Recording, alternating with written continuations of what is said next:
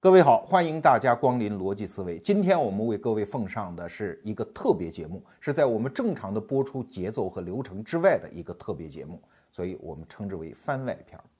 很多人说啊，罗胖子是互联网拜物教徒，哎，拜就拜吧，这个光荣称号我就认了啊。但是要拜就得拜个真神呐。最近正好，国际上著名的互联网理论家凯文·凯利，简称 KK，来到中国啊，他走了很多地方，但是。举行一个相对私密的谈话会，哎，那还是逻辑思维有这个面子，我们把他请到啊。我们请到了著名的互联网理论家 KK，然后我们又做了一个小拼盘，我们请到了国内著名的互联网实践者，来自于金山网络的 CEO 傅盛啊，老中青三代哈，我们三个人坐在一起聊了聊当前大家都感兴趣的互联网话题。那这一期呢，时间非常有限，我就抛出了五个问题供。这两个人回答。好，我们先来看第一个问题：当互联网把全人类都抛入了一个巨大的不确定性的浪潮的时候，请问 K K，请问福生，你们到底是悲观呢，还是乐观呢？听 K K 怎么说。I think uh, where it is taking us is um, to become more. Um, symbiotic with the with the internet. So, so I think if you if you look at the history of computers, originally the first computers were as big as this room, and then during the 70s they made them like the size of a refrigerator, and then uh, in the 80s we made them on desktop, and then we made laptops that kept getting smaller and smaller and closer and closer, and then we put them in our pockets and now with Google Glasses, we're wearing them, and then we'll be on our clothes. And then the next step is to put them under our skin.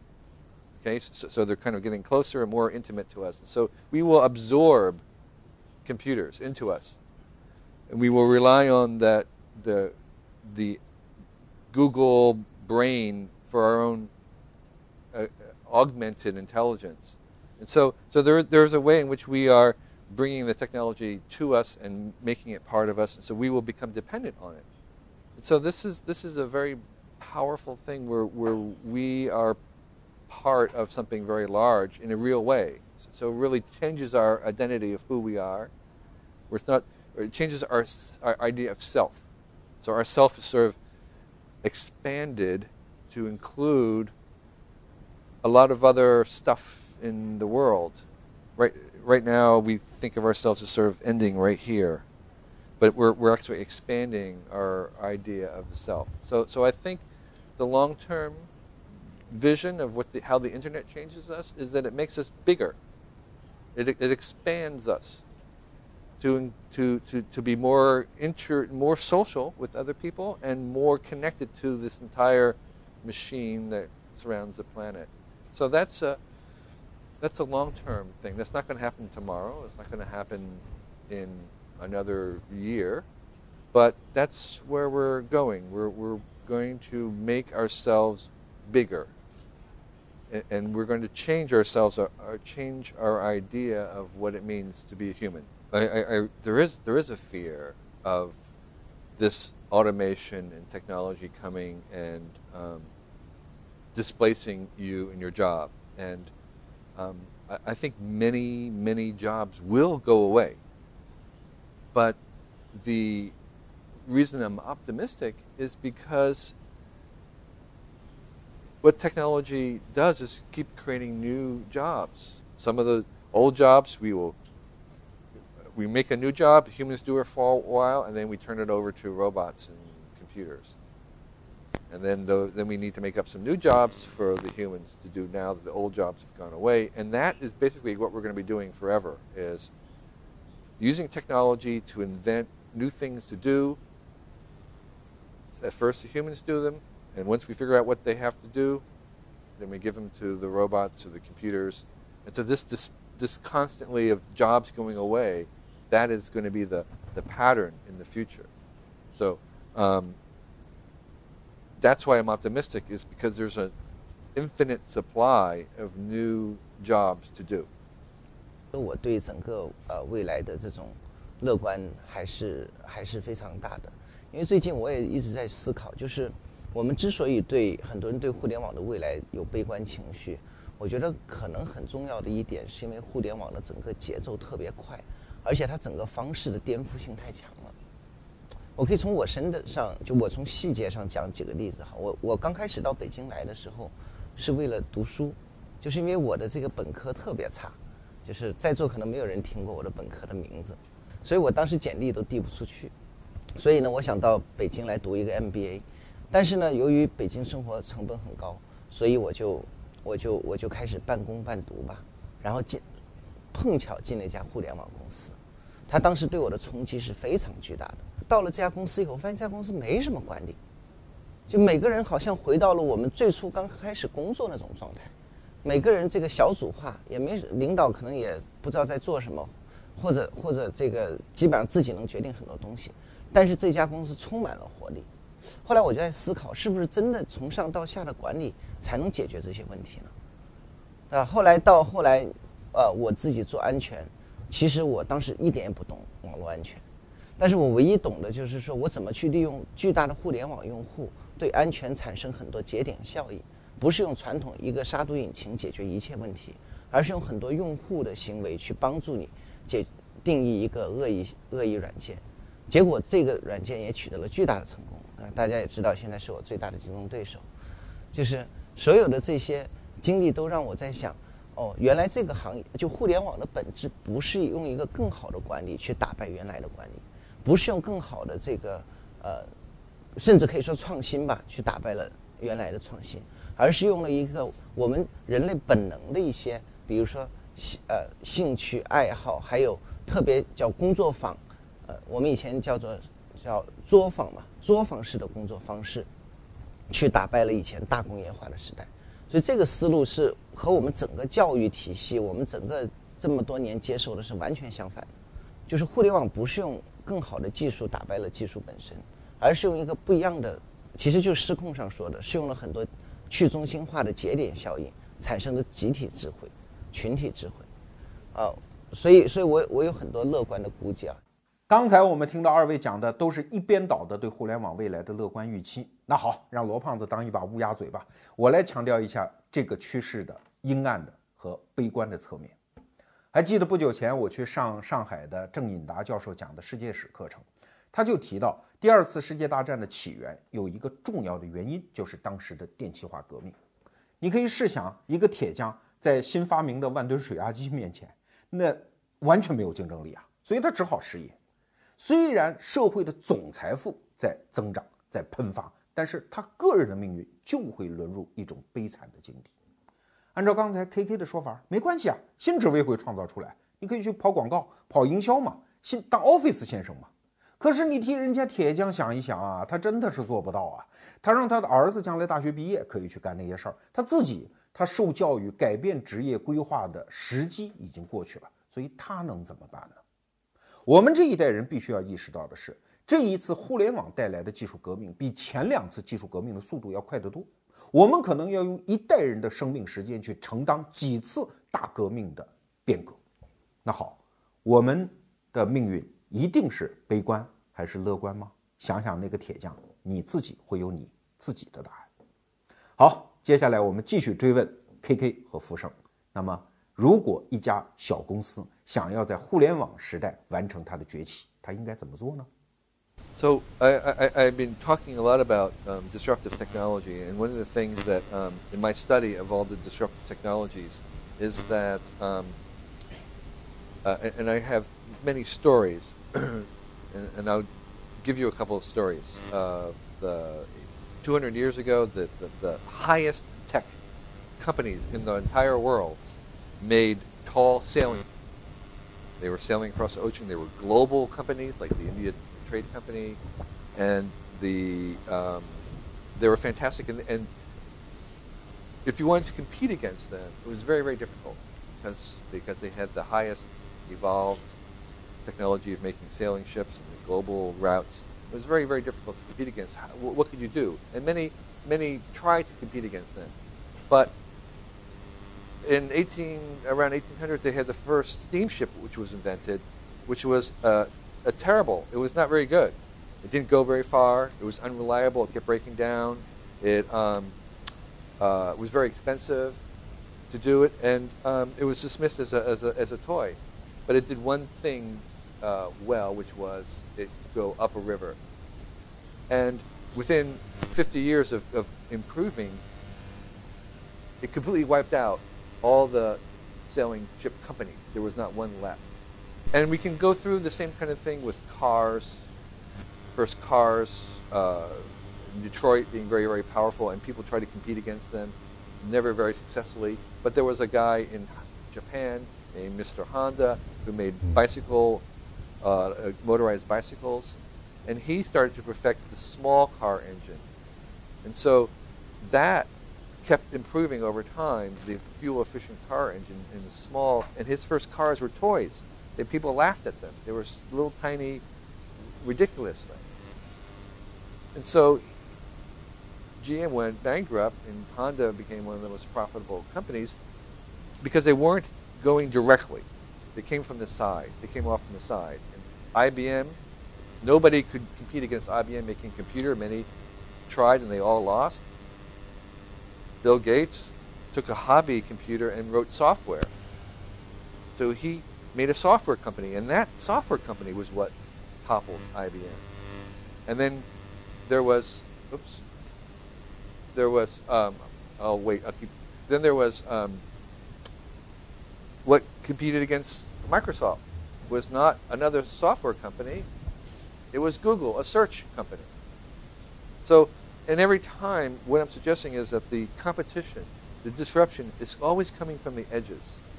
It's not coming from the center. And it's coming from the edges because at the edges, it's, um, it, it's a terrible market to be in. Nobody, nobody really sane would ever compete against a place where there's low margins, it's unreliable, it's unproven, there's a small market, um, it's high risk. You don't want to be there. And so startups are forced there because they don't have the resources. So that's where they work. And they work at the edges, not at the center.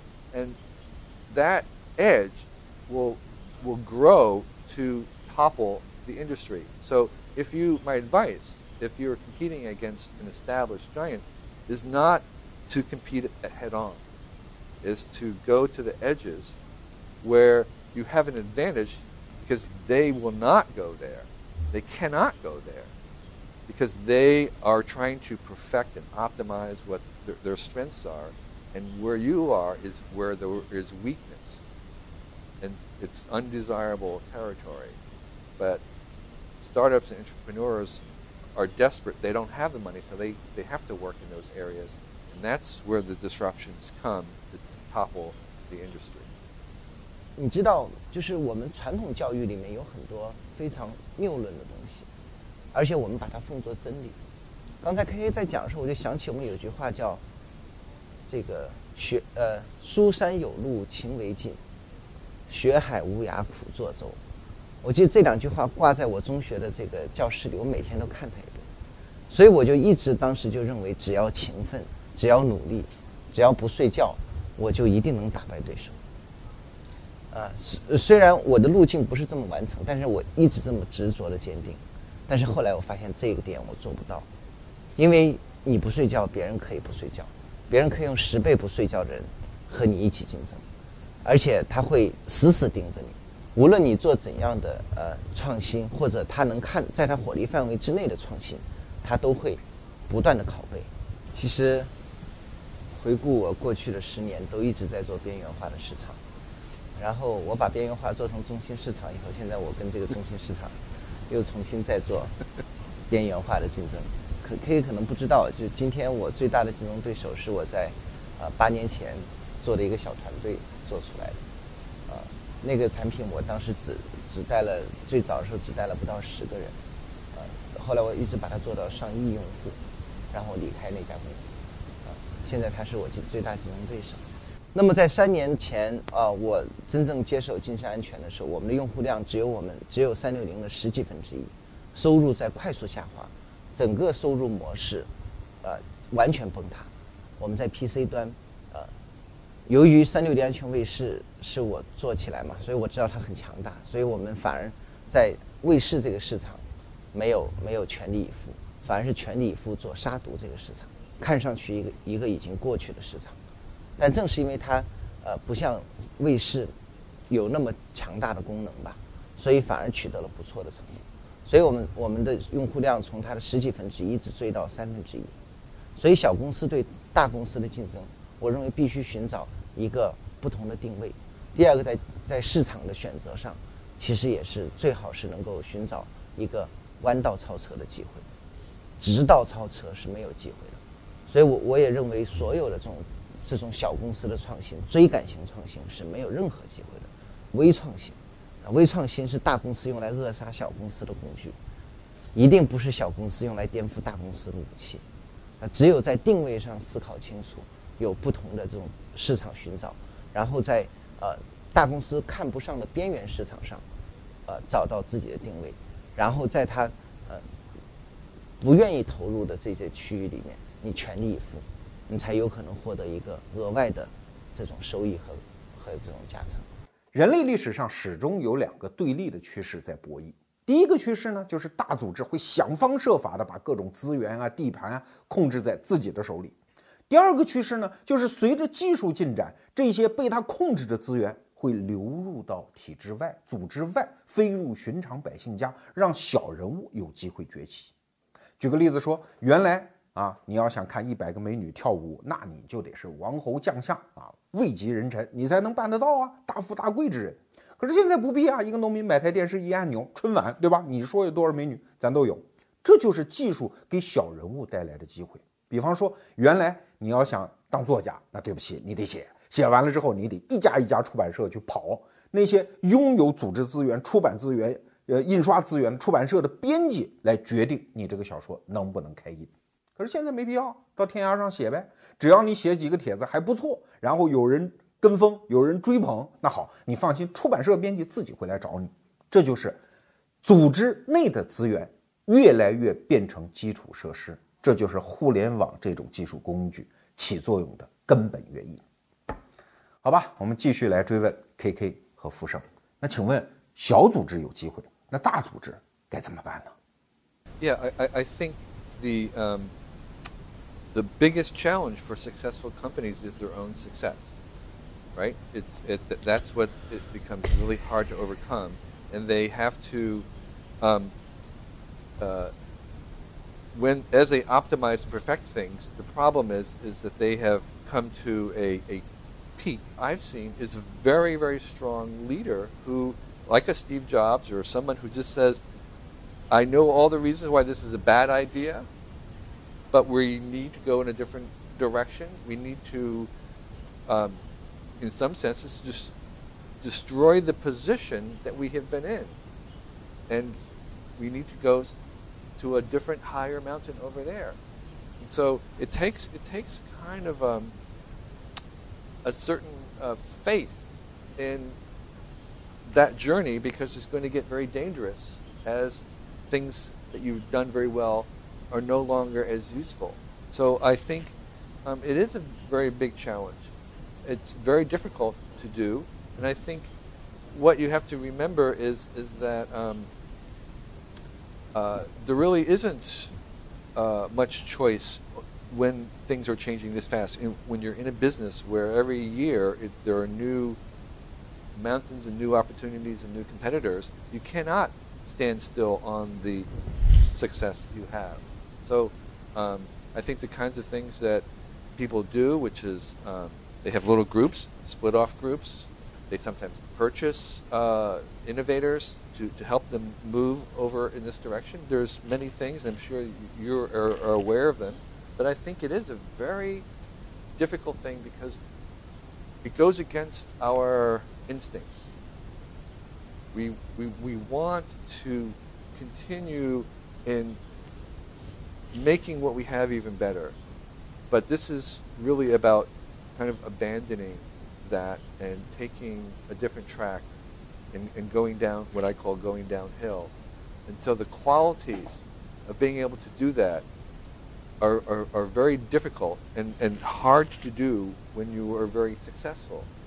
And so um, it sounds like you have some of those qualities of being able to shift from the center to the edge. And, and I, I, you're likely to be very successful, but I think it is a tremendously difficult thing to do, particularly for leaders who have gotten where they are by, by becoming very successful. And um, they're, you know, the people who are able to do that, um, and not just move themselves, but move a big company this way, it's, it requires a, a, a, a leadership, basically, to say, I know this sounds crazy, but we have to go there. We may leave what we've already made behind, but where we're going is even better than where we are here. And, and, and that requires a kind of a faith to follow. So if you can do that, then that's very powerful. 这的确很难啊。我认为，我认为如果有一天我们有机会成为一个领导厂商的话，有有好几个点是保证我们去做到这件很困难事情的根本。 第一个事情是叫做自我攻击。我在真正成为金山网络 CEO 之前，其实我就和他们的管理层，的包括这个董事会都讨论过，让金山独霸免费。而且不是我和他们讨，他们在几年前就开始讨论让杀毒软件免费这件事儿，但是一直下不了决心，因为一年要收入好几个亿，啊，所以所以当时我之所以能让它免费，是因为我在成为 CEO 之前，我要求董事会四年不考核我的任何收入问题，就你不能给我下任何关于收入的指标，这是我来的前提。因为我获得了这样的一个前提，所以我才会上来就把这个收入给免费了。所以其实自我攻击比想象的要困难，因为它是一个在你呃惯性思维和既有优势下做出的一种自我摧毁。其实我们做出那个决定以后，的确第一年非常困难，我们收入直接就刚才我说降了百分之五十，这是非非常恐怖的一件事情。但是好在我们扛住了，也许自我攻击会直接把自己挂了。对吧？但是呢，无论如何，我觉得自我攻击是非常重要的。包括今天微信的崛起，呃，大家也知道，其实微信把腾讯内部攻击的七零八落的，呃，他把以前最大的一个 MIG 事业部，这个基本上已经变成了只做安全的一个部门了，呃，他把所有以前这个内部的体系都打重新打破了一次。但是呢，我觉得必须保证领导层有这样的决心。和魄力，但仅有这个还是不够的，因为如果你的内部的组织不做到能够适应这种变化的话，自我攻击其实往往不可能被推行和奏效。所以，所以我们在内部有句话，就是说，如果我们要成为一家互联网公司，一定不是把产品放到网上，它就是互联网公司了，而是要用互联网的思路和方法去改造整个组织。呃，所以第二点呢，就是呃。就是互联网的组织化，其中有几个小的点哈，比如说，你要具备互联网的节点能力，就是你要有很多个节点的组织形态，而不是层级的组织形态。我知道亚马逊有一个叫披萨饼文化，就是一个小组如果吃一张披萨饼吃不饱，那这个小组就应该分成两个小组。我们在公司内部其实做了，就是其实做的很重要的一件事情，就是不断的小组化。就是呃，很少看到一个庞大的组织的出现，这样使得整个小组可以自我管理。它就像互联网里的一个人和节点一样，他自己有一个非常清晰的目标。对，第三点就是很重要一点，一定要相信人的价值。呃，比如说我们看，嗯，当时迪士尼收购皮斯卡，对吧？那个结果收购以后，乔布斯成了迪士尼的最大个人股东。那这在我们以前的。思路当中是不可能的。说我收购一家公司，他不给我打工，他成我老板了。但我觉得这是尊重人的价值。啊，包括迈克尔·杰克逊，啊，索尼唱片为了拉住他，最后这个一个歌手成为这家公司最最大的控股股东。啊，所以我认为在未来，就是一个大型组织想要让自己变得更有张力，必须通过这样的方式去去承承受呃承承认人的价值，让。更多的这种利益分享吧和人挂钩，这样的话就能保证他在组织内和在组织外创业所受的、所获得的收益是一样，甚至会更大，因为组织能够给他提供更好的资源支持。长期看逻辑思维节目的人会留下一个印象，就是罗胖子一直在黑大组织，说大组织的坏话。那好，今天我们反其道而行之，我们来说说大组织的出路。因为毕竟趋势归趋势，个体的命运要看你当下的选择，对吧？有一个很大很大的游戏公司，他的老板就讲过一句话，他说：“就奇了怪了，我们的那些用户，那些游戏玩家，搭着钱，搭着时间，搭着精力，在网吧里拖都拖不走。可是我们的员工虽然也搭时间，也搭精力，可是我倒找给他钱，我发的工资哎，还天天闹着要走，为啥呢？那干脆这样，我也把公司改成游戏好了。你上班第一天，你的分值是零，第二天就是一分啊，完成一个什么任务就加多少分。”破解一个什么难题就得到一个什么宝物，以后所有员工不要来跟我提什么升职啊、什么加薪呐这些问题，自己上网上查去，那分值都在啊，分值到了自动加薪、自动提职，哎，这样我的公司不就变成了一个游戏吗？这样底层的活力不就被激发出来了吗？所以你看，所有的大组织要想穿越到互联网的未来，其根本的原则就是一条，就是把你从一个铁板一块的用军队式的纪律管的大组织。变成一个自由人的自由联合体啊，这就是大组织的最终出路。那好，我们继续问下一个问题，问 KK。那请问现在的那些大公司，你会看好哪一个，又不看好哪一个？哪些大公司会先死呢？I think Microsoft is going to have a lot of trouble making that transition. Um, I think Apple uh, will have a lot of trouble now that Steve Jobs is not there. It was it was a very much more centralized, operated company, which worked when you had a very strong, visionary leader who. We don't know whether Tim Cook is going to be that or not. So that's the difficulty of having a company like that is that when the leader's gone, it's very hard to run. So a- Apple has to prove that it can make another big product with Tim Cook. Uh, we'll see. Um, Facebook, I, I still don't understand how Facebook is going to make money. So I think I think I, I have a lot of uh, skepticism about Facebook in the long term over 10 years. And, and, we already see that the young people are starting to leave Facebook. So I think it's a real issue. Um, I think that the, the more likeliest big winner will be Amazon. And um, partly is because you have a very strong leader like Jeff, because they're doing so many different things, um, and they're moving. You know, they're becoming the world's largest retailer, but they're also doing cloud stuff and uh, uh, uh, you know more services, becoming a service. So I think I think if I had to bet, and then of course Google. Um, Google's also trying stuff. So it's between Amazon and Google, and they're both they both have uh, very good products and satisfaction. I think I can imagine both of them surviving over 10 years. But the others I have skepticism about. 我们来尝试给 KK 这一番排序做一个理论上的分析啊。如果你放眼未来，你认可未来的世界是一个网络世界，那所有的公司和个人的生存就两种方式：一种是点的方式，一种是线的方式。因为点和线连成网嘛。什么是点的方式呢？就是你做一件事。什么是线的方式呢？你就试图把所有这些事儿、所有的人连起来。那对于做点的事情的公司，你的要求就是你要有足够的魅力，你能够借用所有的线构成的基础设施完成自己的崛起。而作为线的公司，你就要尽可能打通人和人、人和物、物和物之间的连接，你才有前途。哎，按这个分析的话，你就会发现 KK 的排序就有意思了。微软做的是一个点的事情。但是好像它越来越没有魅力。苹果公司做的也是点的事情，但是它曾经有巨大的魅力。只不过我们对现在接班的领导人是不是有魅力，我们不知道，所以它也存疑。而剩下的 Facebook、谷歌和亚马逊，他们都是做的线的事情，他们正在打通人和人、物和物、人和物之间的联系。那就看谁先能够尽快的、更广泛的打通这个联系，谁就会拥有未来。好，我们继续追问 KK 和富盛。那如果作为一个人在这个时代存活，他应该具有什么样的策略呢？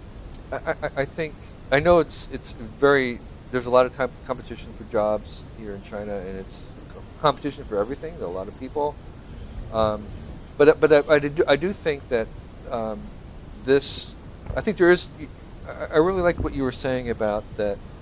In order to be successful in the internet business, you have to.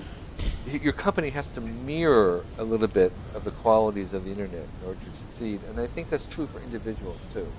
So there, there is there is an attitude that young people have that I see around the world, but not just in China, of, of being open, more open, of being cosmopolitan, of being tolerant, of being uh, evidence based, uh, of being kind of nerdy and embracing these changes. And I think um, that that's that you have to kind of your own self have to mirror some of this technology in a certain sense. You have to listen to what the technology is saying, and it's saying that um, uh, this is a different culture. That, that, that you're, you're kind of making a new modern culture. And so some of these qualities are going to be present and are necessary. And I think they're universal qualities. We see the same thing in Asia, uh, other Asian countries. In, in I just came from Turkey, and, and it's and it's very similar. It's kind of a of, of a global culture, online internet culture, and I think that um, as people embrace that, that is um, the opportunities will will continue to open. It's it's competitive, yes, but we have to understand that we are at the beginning of the beginning. I mean, think of all the changes that have happened in the last 20 years. There are going to be more changes in the next 20 years than they were in the last 20 years. There are going to be no more new things to do. And so it's not a it's not a, a win lose proposition. We really are making something where more people can succeed, and the more people that succeed and have a job, the more jobs we make. So it's it's something that is compoundingly better. It's not like if you get a job, it means I don't have a job. No, if you get a job, you can help make new jobs. And so I think that uh, the, the attitude for the young people um, should be very positive. and even though it's very competitive right now and hard to make a living, that is something we can change. We, we can change those. We can continue to make reform. We can continue to um, succeed and share that success with others. One of the fantastic things that happens in Silicon Valley was when people succeed and they had money, they invested it in their friends. That is incredibly powerful instead of buying a big boat, if they have enough, they'll buy a boat too. But they take that, they take that what they have earned, and they start to invest it into others. They, friends or acquaintances, would succeed, and they would take that and start to invest into others. And that investment is actually a lot of the secret of Silicon Valley is the fact that there is a win-win thing where I, as I win, I can help others win too. And I think the young people in China maybe feel that, even if they can't say that. And I think that um, this is a new culture. It's different from our parents and our grandparents, but it's it's it's a positive development. It's something good that we should embrace. And I, and, and, and I encourage all those who may hear this to to try something that they haven't tried before, to learn something new, to, to, to risk a little failure. You may fail, and you, we need a lot of failures. This is not going to happen unless a lot of people fail But failure is something we have to embrace. We have to embrace and understand that this is necessary. You can't do science unless you have lots of failures. You can't do innovation unless there are failures. We have to we have to embrace those and we have to tolerate them and not penalize people too severely for for failure. So I think I think young people feel that, and I hope that they embrace that as well and um, make a kind of a new culture that reflects a little bit of the technology. 我们这一代人， 或者说比我们更年轻的人，有上一代人所没有的一些特质。在中国，这个问题会很明显，就是我我认为我比他们喜欢玩更有兴趣点。我觉得这可能是一个突破点，因为我认为互联网带来的是一个极客时代，再也不是一个好学生时代，对吧？我们小时候有一句话叫“德智体”。后来还要加上美劳，啊，本来是三好三好，后来变五好，那你不能有一门偏科，啊，你的成绩有一门不好，这个家人和老师恨不得拿刀捅你，对吧？不断的这个，但是后来你发现，在互联网，特质比全面重要太多了。就是你在某一个点上的特质，它就像一个小小锥子一样，它会在很平的世界里一下让你凸显出来。啊，如果你愿意摆个 S 型，摆的像芙蓉姐姐那样，啊，你也可以获得成功。所以我在想，由于本质上应该是由于互联网使得整个的传播成本和信息传递成本在急剧降低，它使得以前在工业化时代不可能传播出去的小众的这种形象和和这种。寻找他的小众粉丝的这种能力，在互联网时代被急剧放大，啊，所以，对啊，即便一个胖子当主持人，一样会有很多人喜欢。所以呢，我觉得如果作为年轻人来说，就是爱好你自己，呃，爱护好你的爱好，保护好你的个性，千万不要因为有人投来怪异的目标目光而变得变成像别人一样的人，因为也许未来你的这个爱好就是。你赖以生存的这种基础，因为我已经看到很多人，他可能就是喜欢玩游戏，他都可以变成一个很好的这种游戏从业者。呃，以前在玩游戏，这都是要受电击疗法的。所以，所以我觉得每一个兴趣点和爱好，都是我们未来得以生存的巨大的技技能。啊，所以我觉得真的要要让我们自己学会接受一个极客时代，颠覆掉以前那种高大。全的这种形象的这种追求，做一个有个性的自己。借着富盛刚才说的几句话，我也想澄清一下，此前我们有一期节目讲到的一个引发争议的观点。那期节目叫做《教育难题的意外答案》，在其中我就提到了一个观点，不是我的啊，郑也夫先生的观点。他说，当前中国高考的惨烈是和计划生育政策相关的。啊，你看，一个家庭如果有几个孩子，他就不会逼着每一个孩子都参加高考，他会选出一个最有学习禀赋和兴趣的孩子参加高考。很多数学比较好的同学啊，就反对了，说你这算的不对啊，不是这样的。不管有没有计划生育，每个家庭是不是只有一个孩子参加高考啊？就算是这样，那怎么高考的惨烈程度下降呢？还是那么多人竞逐那个高考名额啊？哎，这个也怪我没说清楚啊。但是您确实忽略了事情的另外一个维度，那就是。兴趣问题，打个比方说，每年的北京马拉松赛参加的人也几百上千，甚至好几千人呢，但是金牌只有一个呀。可是你能说北京马拉松赛是一个极其惨烈的竞争吗？谈不上。为什么？大家都是基于兴趣玩嘛，重在参与嘛。啊，搞得上当然更好，得不了金牌，参与了也很乐呵。全世界的物理学家每年都在竞逐一个诺贝尔物理学奖的名额。可是你能说这个竞争很惨烈吗？也谈不上啊。有当然是荣誉，戴上桂冠更好；没有没有，我该干嘛干嘛。所以说，竞争的惨烈和竞争参与的人数无关，而和每一个参与这场游戏和竞赛的心态有关。所以，一个好的社会是什么样？不是没有竞争，也不是没有贫富差距，也不是每一个人都完全一样，而是每一个人对自己的现状都满意。都在干着自己最有禀赋、最有兴趣，也最能获得成就的那一件事情。那这个机会是互联网时代给我们展现的一种全新的生存方式的可能性。好，那节目的最后，逻辑思维这个节目办得怎么样？我们也请 K K 看一看，然后给我们留下几句寄语。谢谢 K K 的参与。It sounds brilliant. I I I I wish I had done it myself.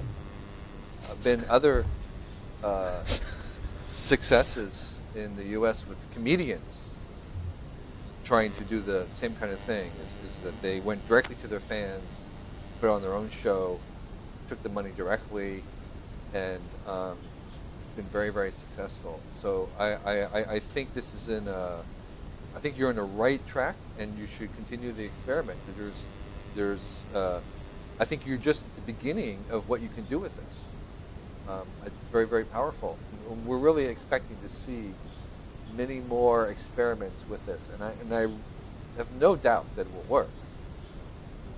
But you're a pioneer in the sense of not very many people have done this so far. Congratulations.